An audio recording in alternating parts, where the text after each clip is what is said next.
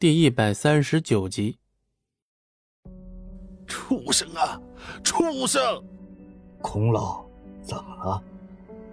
旁边的李艳萍看到孔如墨这副样子，也吓了一跳。这么多年以来，他一直都认为孔如墨是个涵养非常好的老人，但今天竟然被气到破口大骂，甚至将刚到手的药材都给摔了。这副状况让李艳平心里直打鼓。你看看他们拿过来的这些药材都是什么样子的，这玩意儿都长霉了。李艳平赶紧将地上的药捡起来，在看到第一眼的时候，他也浑身颤抖。这群王八蛋，竟然敢拿这种药物来跟咱们交易！他们赵家是不想要这块招牌了吗？李艳平和赵家经常会去进货之间对接，平时赵家的货物不可能出现任何问题。也正是因此，这种高品质的货物才能帮助孔如墨他们医院去累积名望，从而让他们医院治疗效果变得越来越好。但现在看来，一切都被他们给打破了。就昨天一晚上，他们没看的货物，没想到这些家伙竟然敢直接偷梁换柱。搞出这么一批货物来以次充好，让这群杂碎给我等着！你现在就给赵平川打电话，我要亲自上门质问他们。昨天晚上和你交易的人是谁？刘秘书。听到这个名字以后，孔如墨顿时明白了所有的一切。在这个事情出现的前一天晚上，他把很多药材送到了张璇食品厂那边。没想到第二天，这个赵飞龙就开始见缝插针的找机会对付张璇和自己。果然是他，那我就知道是什么意思了。这家伙还真是个小心眼的很啊，有钱不赚，还非要争夺他老爹的位置。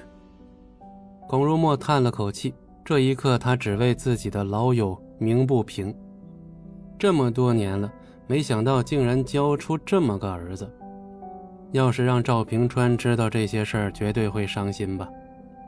但生意场上的事情肯定不是这样轻轻松松就能蒙混过去的。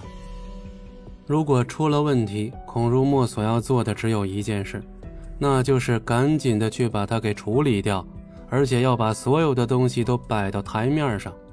是赵飞龙先开始布人的。既然这样，就别怪我不义了。你去开车吧，咱们现在就去赵家的大院。是。李艳萍也非常生气了，这一刻他只想着赶紧去把事情解决，不然的话之后很有可能就会一起承担责任。与此同时，张璇的电话被孔如墨拨通。怎么了，孔老？